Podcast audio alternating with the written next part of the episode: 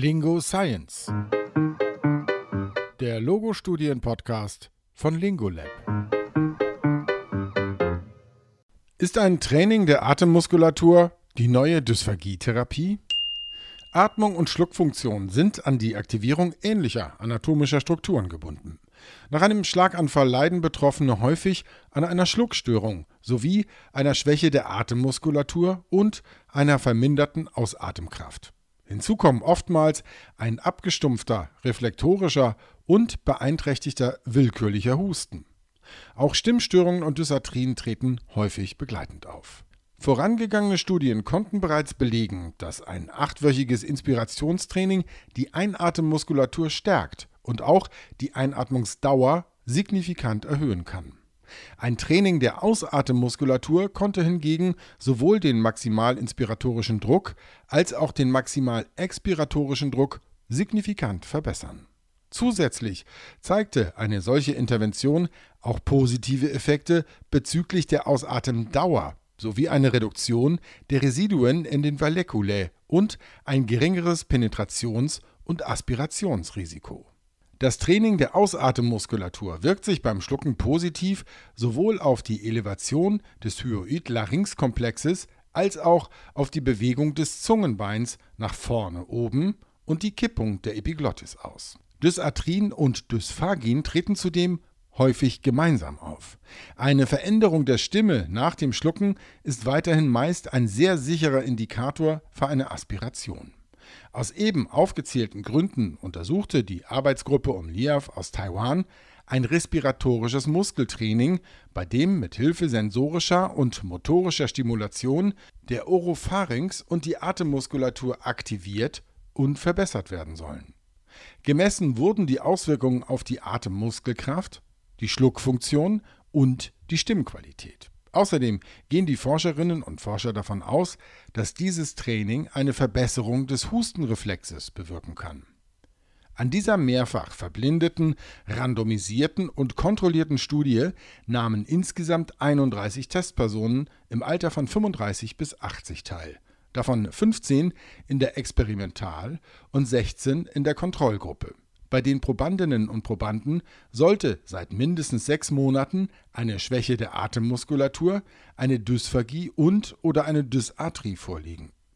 Die Experimentalgruppe erhielt das respiratorische Muskeltraining, wobei die Kontrollgruppe eine Standardintervention durchlief. Wie diese Standardintervention aussah, wird jedoch nicht näher beschrieben. Ausschlusskriterien für die Studien waren beispielsweise ein hoher Blutdruck, ein vorangegangener Herzinfarkt, eine schwere Schädigung der kognitiven Funktion, ein Schlaganfall des Hirnstamms oder mehrere bereits zurückliegende Schlaganfälle. Die Teilnehmenden wurden vor Beginn der Intervention einer körperlichen und neurologischen Untersuchung unterzogen. Außerdem wurden bestimmte klinische Parameter erhoben, wie der Bartel-Index, also die Erfassung grundlegender Alltagsfunktionen und der Selbstständigkeit von Patientinnen und Patienten, sowie die maximale Aus- und Einatemdauer. Zusätzlich wurden unter anderem noch die Stimmqualität, der Ermüdungsgrad mittels der Fatigue Assessment Skala und die Ernährungsform nach der Functional Oral Intake Scale bestimmt. Diese Parameter wurden sowohl vor als auch nach der Intervention durch einen verblindeten Untersuchenden erhoben. Die Intervention der Experimentalgruppe wurde mit Hilfe eines speziellen Atemmuskeltrainings der Firma Gale Med Corporations durchgeführt, welches von der Testperson in der Hand gehalten werden konnte. Es handelte sich hierbei um den Dolphin Breathing Trainer. Dabei zeigt ein farbiger Ball an, ob der eingestellte Zieldruck von der Patientin oder dem Patienten erreicht werden konnte. Beim Trainieren der Einatmungsmuskulatur wurden die Testpersonen angewiesen, ihre Lippen fest um den Atemtrainer zu verschließen. Dabei sollten sie sitzen und ihre Nase war mit einer Nasenklammer versehen. Anschließend wurden die Probandinnen und Probanden angewiesen, tief und kräftig einzuatmen, bis das Ventil in dem Atemtrainer sich mit einem pfeifenden Geräusch öffnet. Dieses Geräusch wird durch die Bewegung der Kugel im Inneren des Geräts verursacht. Danach sollten die Testpersonen langsam und sanft durch das Mundstück ausatmen. Dies sollte in sechs Sätzen fünfmal hintereinander wiederholt werden. Beim Trainieren der Ausatemdauer sollten die Teilnehmenden hingegen so kräftig und fest wie möglich in das Gerät pusten, gefolgt von einer reflektorischen Einatmung. An dem Gerät kann der Widerstand verschieden eingestellt werden, um für jede Testperson individuell die richtige Einstellung zu finden, damit sich eine Verbesserung zeigen kann. Hier sollten fünf Sätze auf fünf Wiederholungen durchgeführt werden. Die Durchführung des respiratorischen Trainings erstreckte sich auf ein bis zweimal täglich, über fünf Tage die Woche. Insgesamt dauerte die Intervention sechs Wochen. Die Probandinnen und Probanden wurden angehalten, das Training abzubrechen, sobald sie Schwindel oder sonstiges Unwohlsein verspürten. Einmal die Woche wurden die Testpersonen angerufen, um die Mitarbeit zu überprüfen bzw. um festzustellen, ob eine erneute Einstellung des Gerätes sinnvoll sein könnte. Ansonsten trainierten die Teilnehmenden alleine.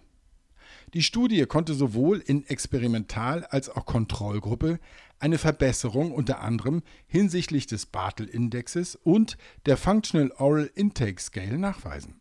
Dieser Effekt lässt sich aber zum Teil auf eine normale Verbesserung der neurologischen Schädigung zurückführen. Signifikante Veränderungen bezüglich des maximal inspiratorischen und expiratorischen Drucks und dem Ermüdungsgrad gegenüber dem Ausgangswert wurden nur in der Experimentalgruppe beobachtet. Bei einem Vergleich beider Gruppen hinsichtlich dieser Variablen konnten signifikante Unterschiede nur in Bezug auf die Veränderung des mittleren Wertes für den maximal inspiratorischen Druck gegenüber dem Ausgangswert gefunden werden. Ähnlich wie in früheren Studien bewiesen die Ergebnisse, dass das Training der Atemmuskulatur als Zusatztherapie bei Schlaganfallpatienten mit Atemmuskelschwäche Dysphagie und Dysarthrie durchführbar und wirksam ist. Allerdings war das hier durchgeführte sechswöchige kombinierte Training aus Einatmungs- und Ausatemmuskulatur nicht lang genug, um einen positiven Effekt auf die expiratorische Muskelkraft, das Schlucken, die Stimmqualität oder die Alltagsfunktionen und Selbstständigkeit zu demonstrieren. Auch in Bezug auf den Hustenreflex konnte keine Verbesserung festgestellt werden. Weitere Studien sollten somit durchgeführt werden, um die Intervention hinsichtlich Intensität, Häufigkeit und Dauer des Trainingsprogramms evaluieren zu können. Die hier vorgestellte Studie zeigt also, dass sechs Wochen nicht ausreichen, um belastbare Effekte bezüglich der Ausatemmuskulatur zeigen zu können. Das Atemtraining kann also bisherige Vorgehensweisen in der Dysphagietherapie nicht ersetzen. Für die therapeutische Praxis bedeutet das aber, dass Atemmuskeltrainingsgeräte in der Klinik bei Schlaganfallpatienten relativ einfach eingesetzt werden können und die Dysphagietherapie positiv ergänzen. Denn es bedarf hierzu nur einer Einführung der Patientinnen und Patienten, ansonsten kann das Training weitgehend allein durchgeführt werden. Gerade die expiratorische Muskulatur ist wichtig für die Hustenreflexe und somit von großer Bedeutung für das laryngeale Clearing bei Dysphagien. Daher scheint es vor dem Hintergrund der bisherigen Studienlage dennoch durchaus sinnvoll, ein solches Gerät für das Training im häuslichen Umfeld oder ambulanten Setting langfristig zur Unterstützung der Therapie einzusetzen. Die individuelle Einstellung des Atemdrucks bzw. des Widerstands für den aufzuwendenden Atemdruck sollte dabei eine Fachkraft einstellen. Auf den Punkt gebracht von Alicia Kluth, Studierende der Sprachtherapie Ludwig-Maximilians-Universität München im Auftrag von Lingolab 2021. Dieser Text ist als PDF zum Download verfügbar.